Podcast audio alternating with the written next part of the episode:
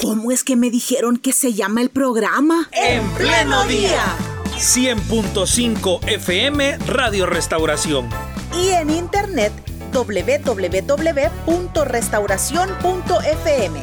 De lunes a viernes de 6 a 8 de la mañana compartiendo información y reflexión. Mostrando la vida en directo.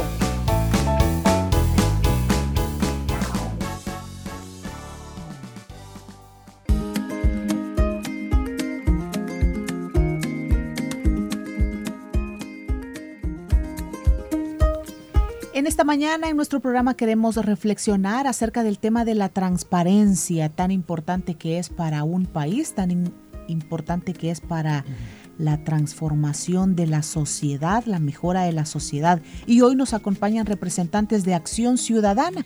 Es por eso que damos la bienvenida en primer lugar a Eduardo Escobar. Él es el director ejecutivo de Acción Ciudadana. Eduardo, nuevamente bienvenido a nuestro programa y gracias por estar con nosotros.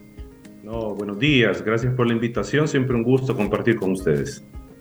También nos acompaña René Valiente, él es coordinador del Centro de Monitoreo Institucional de Acción Ciudadana. Bienvenido. Muy buenos días a todos y todas y muchas gracias por la invitación. Para mí es un placer estar con ustedes esta mañana. Excelente.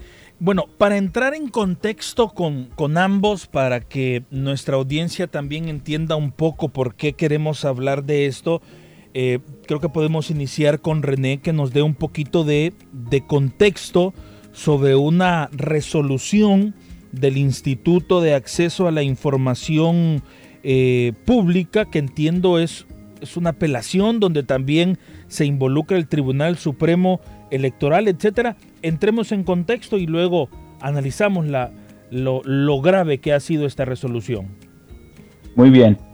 Eh, para comenzar, quizás hay, hay que aclarar que el Instituto de Acceso a la Información Pública es una institución que se encarga de proteger el derecho de acceso a la información que tenemos todos y todas los ciudadanos y ciudadanas del país. ¿no? Cuando nosotros queremos solicitar o queremos consultar alguna información a una institución pública, es el instituto el que se encarga o debería encargarse de protegernos frente a las instituciones que no proporcionan información, que bloquean acceso a la información pública.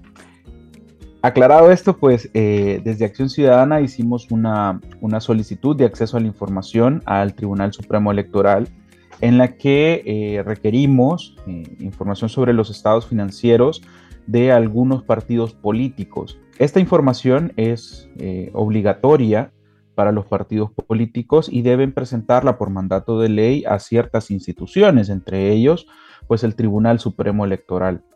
Sin embargo, el Tribunal Supremo Electoral eh, respondió denegando acceso a, esa información, alegando que eh, se trataba de información reservada porque forma parte de un proceso en el que ellos todavía están decidiendo.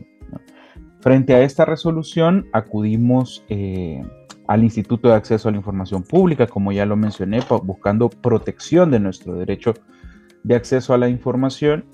Y la respuesta del instituto, luego eh, de bastante tiempo, casi dos años de haber recibido la, apelación, fue declararse incompetente para conocer eh, sobre casos de información relativa a partidos políticos eh, alegando que existe ya un mecanismo en la ley de partidos políticos para solicitarle la información directamente a esas instituciones y que en esa ley de partidos políticos establece que quien va a conocer esa, esa apelación es el, Tribunal Supremo Electoral.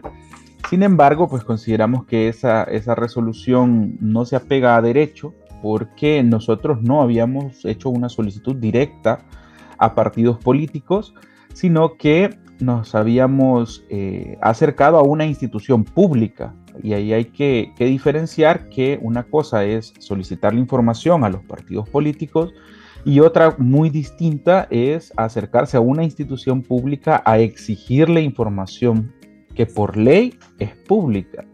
Y es que eh, la ley de acceso a la información pública establece qué vamos a entender por esto de información pública, qué es lo que vamos a, a poderle pedir a las instituciones y de forma muy clara define que toda la información que se encuentre en poder de las instituciones, ya sea que haya sido generada por estos o la hayan requerido en el ejercicio de sus funciones o simplemente la administren, siempre y cuando se encuentre en poder de las instituciones públicas, es información que está sometida a la ley de acceso y por lo tanto puede solicitársele a estas instituciones y tiene competencia el Instituto de Acceso a la Información Pública para, eh, para conocer sobre esas apelaciones. Sin embargo, en contra eh, de este criterio que les acabo de mencionar, el instituto pues, se declaró incompetente para conocer todo tipo de, de, procesos que tengan que ver con ese tipo de informaciones. Eduardo, y entonces aquí, ¿qué es lo más grave?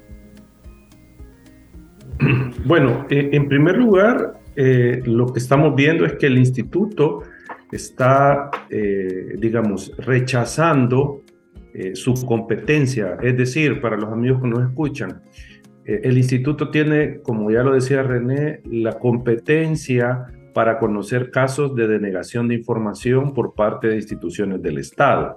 Es decir, si yo voy al Ministerio de Salud y no me entregan la información que yo le pido al Ministerio de Salud sobre vacunas o cosas similares, entonces el instituto es la entidad que debe de entrar, en este caso, a proteger nuestro derecho y, entre, y obligar a la institución a que entregue esa información que es pública. Entonces el instituto con esta resolución está diciendo que él no va a hacer esto, o sea, que la institución no va a obligar a una entidad estatal a entregar información. Entonces eso digamos como lo, más grave, que el instituto deja en ese sentido desamparados a los ciudadanos que en un momento dado pidan información, en este caso sobre los partidos políticos, al Tribunal Supremo Electoral. Eh, digamos, ese es el primer punto, pero ya viéndolo más, eh, a más amplio, eh, es la confirmación con otro elemento de que el, el, país está en un grave retroceso en materia de transparencia, porque tenemos instituciones estatales que no dan información y ahora se suma la entidad que debería de corregir esa situación, se suma a esta dinámica de eh, no entregar información. O sea, el instituto, en vez de tutelar el derecho de los ciudadanos, está tutelando los intereses político-partidarios de eh, diferentes sectores. Eso es lo que está haciendo el instituto. Entonces está jugando eh, ese lamentable rol y eso es tal vez lo, lo preocupante de esta situación. ¿Por qué Acción Ciudadana quiere conocer, Eduardo, eh, cómo administran los partidos políticos el dinero que tienen en sus arcas. ¿Cuál es la importancia de conocer esa información? Bueno, en primer lugar, eh, es información pública. O sea, hay que decirle a la ciudadanía que la información del financiamiento de los partidos no es información reservada o, que solo le interesen a los partidos sino que es una información pública. Eso lo dice la ley de partidos. Cualquier ciudadano puede acceder a la información que tiene un partido político sobre su financiamiento, tanto para saber cuánto gastó como para saber quién le dio ese dinero. Entonces, esa es, digamos, una de las razones de por qué Acción Ciudadana solicita esta información, porque es información pública. ¿Por qué la solicitamos? ¿O cuál es el interés o cuál es el beneficio para la sociedad de solicitarla? Bueno, eh, recordemos que los candidatos que compiten en una elección, que son miembros de un partido, ellos el día de mañana se van a convertir en funcionarios públicos. Es decir, el candidato de hoy es el funcionario de mañana. Entonces, nosotros debemos de conocer el financiamiento de los partidos porque por esa vía nosotros podemos tener, digamos, información, tener ya, eh, digamos, datos eh, de que a quién o a qué sectores puede, en este caso, favorecer un candidato que se convierte en funcionario ya cuando esté ejerciendo el cargo. Eh, es decir, por ejemplo, si yo soy candidato a diputado y, em, yo llevo, por ejemplo, o quiero llevar una agenda eh, medioambiental, entonces pueda de que algunos, algunas empresas que saben que van a ser afectadas vengan y me digan, mire, yo le financio la campaña, pero lleguemos a acuerdos hasta dónde usted puede ejecutar su labor eh, en, su, en su propuesta política, o sea, hasta dónde va a llegar con el tema del medio ambiente, a efecto de que no me afecten mis intereses. Entonces yo le financio la campaña a esta persona y, eh, digamos, esto lo que significa es que ya se le condiciona a este funcionario hasta dónde va a llegar en su gestión eh, como funcionario. Entonces, el punto es de que ah, el financiamiento de los partidos eh, puede generar un conflicto de interés. ¿Por qué? Porque yo como ciudadano, como, como funcionario, tengo que responder a los intereses de la gente, pero como me financió la campaña X empresa, X persona, y me está pidiendo también esta persona que le defienda sus intereses, entonces ahí hay un conflicto, que al final, por lo general, un candidato, un funcionario que sabe que tiene que volver a competir en una elección, va a resolver a favor de quien le financió la campaña. Entonces, el, punto es que hay que conocer quién financia la campaña para saber y entender por qué un funcionario toma las decisiones que toma, para saber si este funcionario está defendiendo los intereses de la gente o por el contrario está defendiendo los intereses de quien le financió la campaña. Y esto es aquí en El Salvador y en China, o sea, eh, esta situación de que el financiamiento se convierte en una vía para que grupos de interés terminen eh, siendo favorecidos con la gestión pública. Eso, es, eso pasa en todos los lugares. Por eso es que eh, en varios países hay reglas sobre transparencia, hay visoría social sobre el financiamiento de los partidos para evitar que esto suceda, para evitar que eh, ciertos grupos se aprovechen del Estado porque financiaron una campaña y afecte a la ciudadanía. Bueno, René, uno esta pregunta a un comentario que nos llega a través del WhatsApp, pero por ley, ¿qué no los partidos políticos tienen la obligación de rendir cuentas, de dar a conocer la información de quién les está financiando? Sí, sí, hay una, una obligación legal de transparencia sobre el financiamiento de la política. Y también hay una obligación legal de transparencia sobre la gestión pública.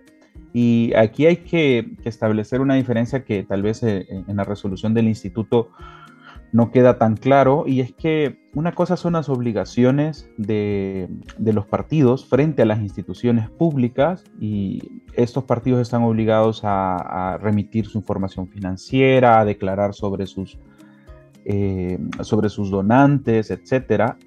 Pero más allá de la función, digamos algo así como la función estatal de control sobre los partidos políticos, también hay una capacidad ciudadana de Contraloría, tanto sobre los partidos políticos como sobre la función pública.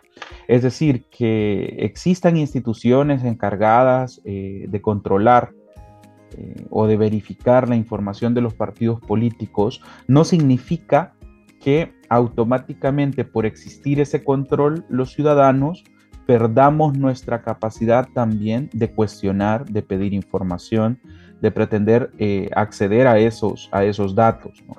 Si bien es cierto, existen eh, distintas instituciones a las que los partidos políticos deben rendir sus, eh, sus informaciones relativas a, a su financiamiento, esto no significa que no podamos, por una parte, ir a los partidos políticos directamente a requerirla también nosotros, pero también podemos intentar verificar cómo está funcionando esa institucionalidad encargada del control de los partidos políticos.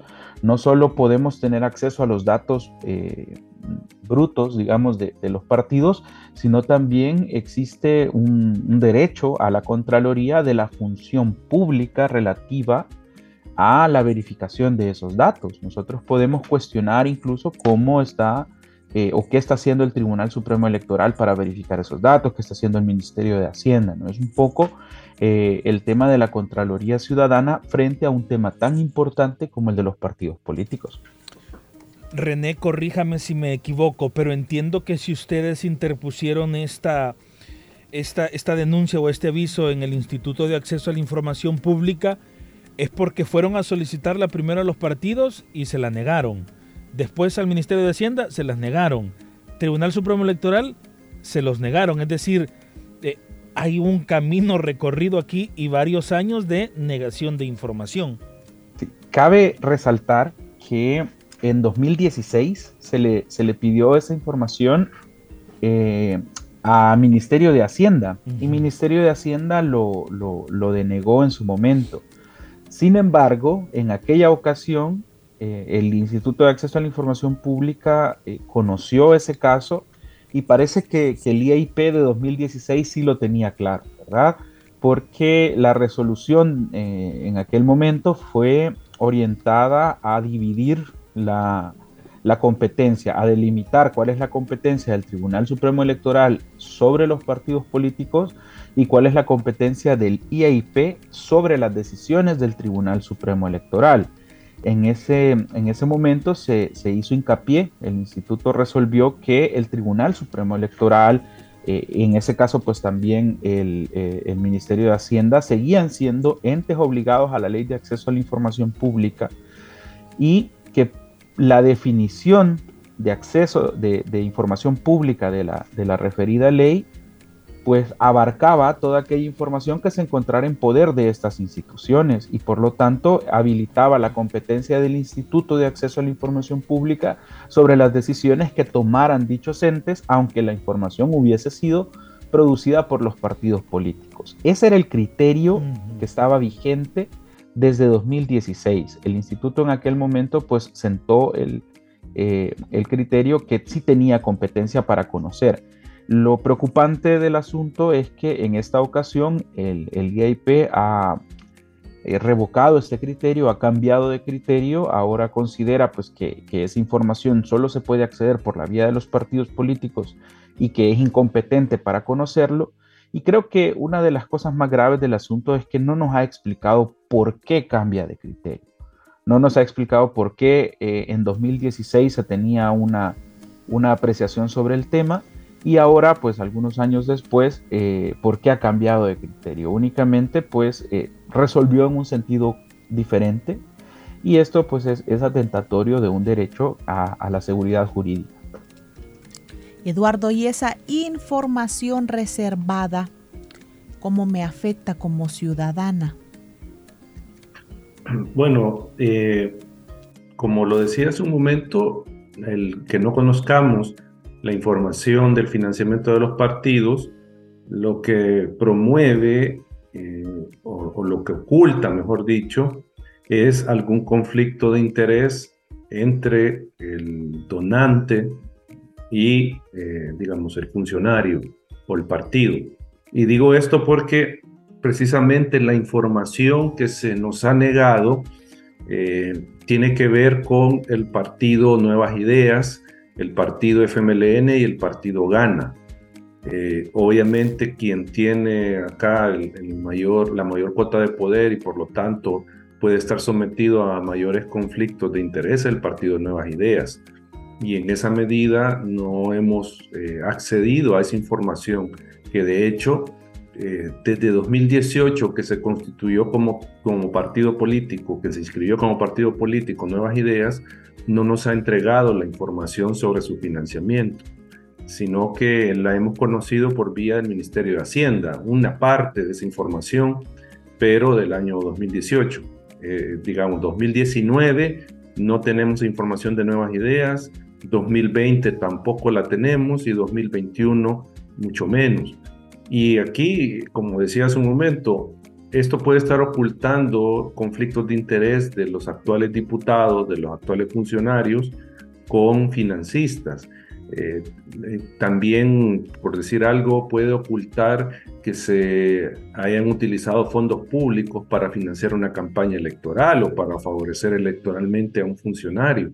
Entonces, hay una serie de situaciones que, que, que, están, que pueden estar presentes y que el ocultamiento de esta información responden a eso, a que no se sepa, por ejemplo, que uno de estos empresarios que siempre el, Partido Nuevas Ideas ha dicho que son los mismos de siempre, esté financiando una campaña a un diputado, por ejemplo. Porque nosotros no sabemos quién financió las campañas individuales de los diputados de Nuevas Ideas, por ejemplo. Entonces, eh, en eso afecta a la ciudadanía, porque puede tener el funcionario un compromiso con un sector específico y por lo tanto no va eh, a cuidar los derechos de los ciudadanos, sino que el interés de este sector que le financió la campaña. Eduardo, y hablando sobre esto de los derechos de los ciudadanos, como para ir para ir asimilando todavía mejor esta información que ustedes pues se toman el tiempo de investigar, monitorear y todo. Vaya, esto de información reservada, esto de que no sepamos con transparencia quiénes están financiando los partidos políticos, por qué debería de interesarle al ciudadano em, en aspectos como su seguridad, su economía, que son las cosas que en el día a día nos preocupan. Bueno, es que voy a poner un ejemplo que tal vez revela y, sea más simple para que la ciudadanía entienda la importancia de este tema, el tema de la transparencia vinculada con el financiamiento de los partidos políticos. Por ejemplo, eh, imaginémonos que un partido quiere promover o, va a promover una, un cambio en la ley de transporte público para que los buses que prestan el servicio colectivo eh, no sean tan viejos y tengan ciertas características. Y esto para darle más seguridad al ciudadano, al usuario. Pero puede que haya una empresa de transporte colectivo que va a salir afectada con esta medida. Y va a salir afectada porque va a tener que renovar su flotilla de buses y entonces eso le va a implicar un costo eh, porque tendría que vender lo que tiene y hacer un crédito para poder pagar estos buses. Entonces, ¿qué es, lo, qué es una vía que usan o que puede usar esta empresa de transporte colectivo para evitar que se tome esa ley eh, porque va a salir afectado? Eh, bueno, yo llego al partido y le ofrezco financiarle la campaña electoral. Eh, ¿Para qué? A efecto de que mm, paren esa reforma, que no la hagan o si la hacen, que no me afecte tanto. ¿ya? Entonces, ¿En qué se traduce eso? Si no se hace el cambio, eh, entonces él va a mantener los buses que son viejos, que tienen, digamos, mayor riesgo para el ciudadano porque no tienen las medidas de seguridad necesarias. Entonces, al final, el día de mañana, va a ir una persona, en eh, van a ir varias personas en el transporte colectivo, le van a fallar los frenos y va a chocar este, este bus y entonces van a salir varias personas heridas. Entonces, eso pasó precisamente porque no se cambiaron las reglas para asegurar de que los buses tuvieran ciertas condiciones de seguridad y no fallaran como falló en este caso, en ese accidente. Y eso sucedió precisamente porque quien le financió la campaña al candidato, al partido, lo hizo bajo la condición de que no hicieran el cambio. Entonces, si ustedes ven, ahí quien salió beneficiado fue la empresa que financió la campaña y el candidato que ganó y que le financiaron la campaña. Y el que salió afectado fue el ciudadano que iba en el bus y que chocaron y que salió lesionado eh, por ese accidente porque iba en una unidad de transporte que no estaba en condiciones eh, de prestar el servicio. Entonces, por eso es que le tiene que interesar a la ciudadanía este tema y en general el tema de transparencia porque al final el afectado por las decisiones políticas que muchas veces vienen influenciadas por los donantes es el ciudadano, es la ciudadanía, es la población la que sale afectada. Entonces por eso les tiene que interesar el tema. Y lo mismo puede suceder con una ley de aguas, con una ley de pensiones. Póngale el tema que usted quiera, exactamente eso, o sea, puede ser cualquier tema, puede ser, eh, ¿por qué no se voy a poner este ejemplo, ¿por qué no se prohíbe eh, las bolsas plásticas, por decir algo? Sabemos que contaminan el medio ambiente, tapan los tragantes, las tortugas en el mar se las comen y se mueren, etcétera, etcétera. ¿Por qué no se prohíben? Ah, bueno, porque probablemente hay una empresa que se dedica a esto y financia una campaña política.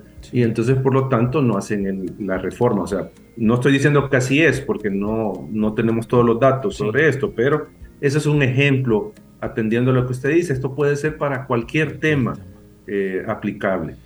Perfecto. René, y en este sentido, quedamos entonces a la buena voluntad de las cúpulas de los partidos políticos cuando quieran revelarnos la, información sobre, sus, sobre su financiamiento o eh, queda alguna otra institución a la que se puedan abocar como organizaciones.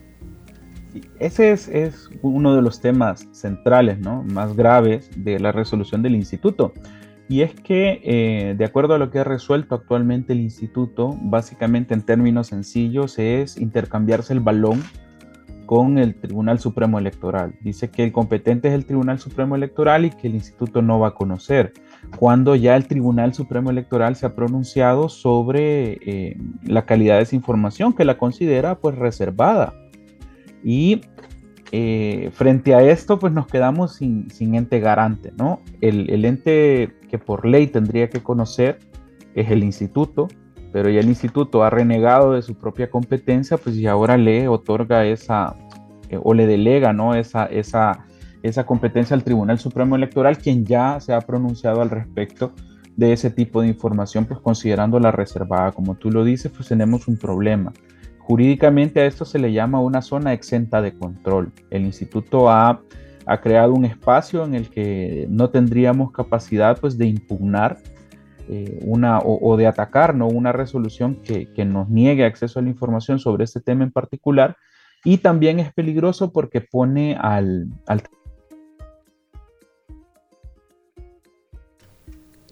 Son las 7 de la mañana con 56 minutos, 7 con 56, solo 4 minutos nos quedaban de, la entrevista, pero ¿qué tuvimos? Eso fue un bajón de energía. Es correcto, tuvimos un bajón de un energía. Bajón de energía, y por eso perdimos la, conexión y creo que restablecerla no va a ser tan sencillo, Una segunda instancia. Ahí estamos, ah, ahí estamos. Eh, bueno, solo comentarle, eh, lo están viendo creo también a través de la aplicación a René y a Eduardo, que aquí en la corporación tuvimos un bajón de, luz. De hecho, se nota aún en nuestra transmisión de, de, de, redes sociales de Facebook Live y por eso nuestro bajón de internet. Eh, si, bueno, las disculpas René y si lo molestamos nos repite por favor la idea para que nos quede clara. Gracias. Con mucho gusto, con mucho gusto. Les mencionaba que existe un, problema con la resolución del instituto y es que se, se está intercambiando ahí la pelota con el Tribunal Supremo Electoral. Para el instituto, eh, a quien le corresponde legalmente la, función de protección del derecho de acceso a la información pública, pues es competencia del Tribunal Supremo Electoral, ¿no? Y el tribunal ya se pronunció sobre eso, ya dijo que es información reservada. Entonces ahí se crea algo que, en términos jurídicos le llamamos zona exenta de control. Nos quedamos sin ente garante, ¿no?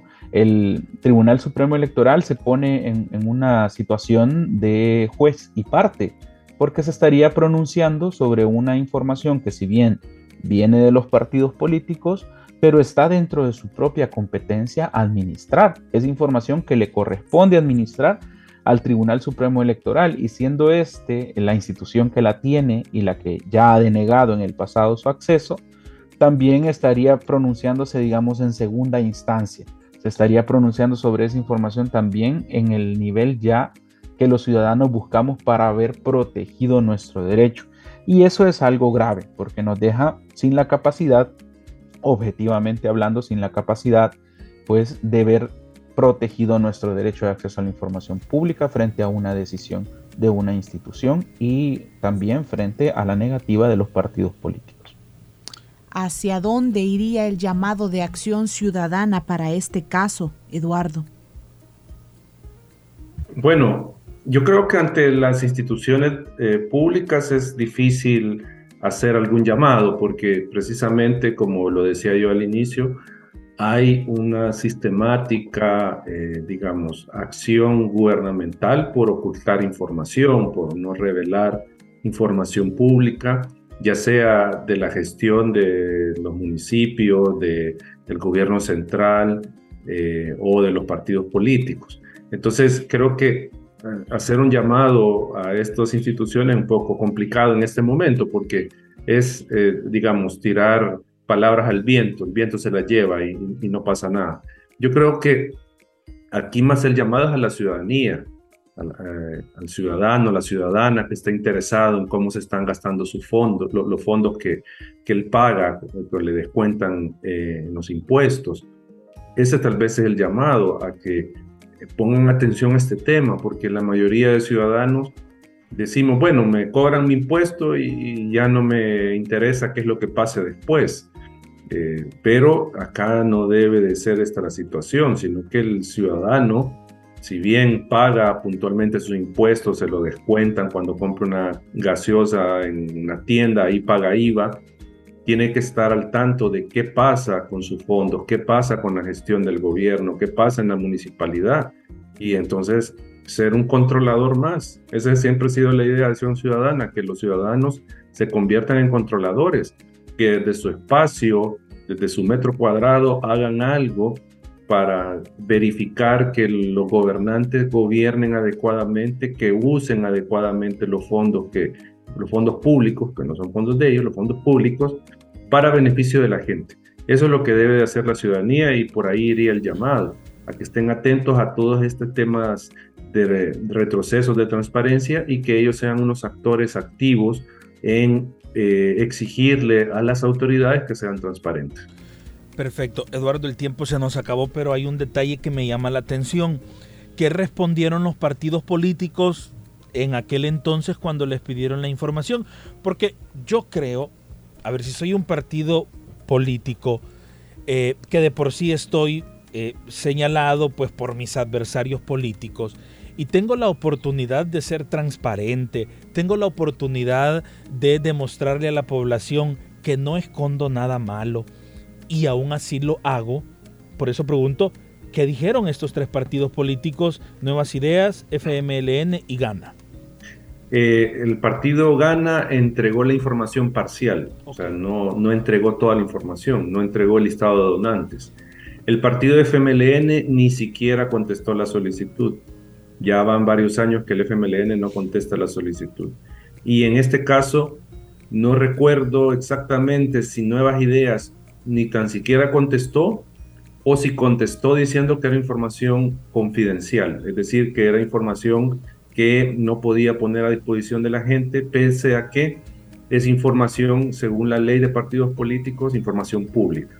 Pero no recuerdo exactamente si la negaron así con, con, eh, con ese argumento de confidencial o no contestaron la solicitud. Digo esto porque Nuevas Ideas en general no nos contesta las solicitudes de acceso a la información. Muy bien, muchas gracias entonces por habernos acompañado en esta mañana. Gracias René, gracias Eduardo. No, gracias a ustedes. Muchas gracias a ustedes, ha sido un gusto.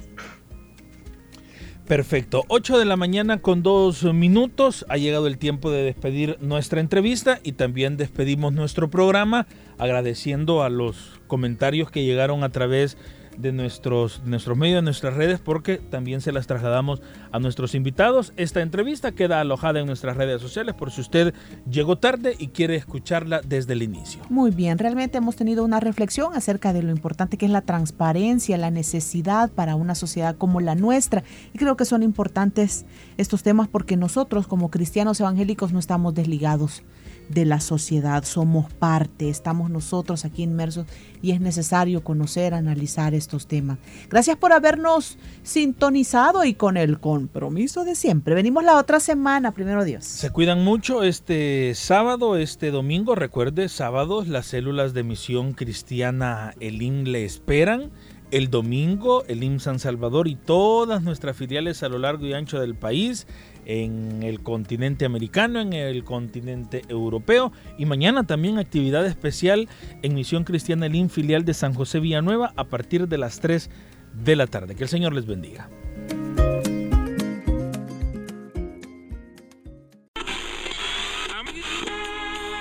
¿Cómo es que me dijeron que se llama el programa? En pleno día.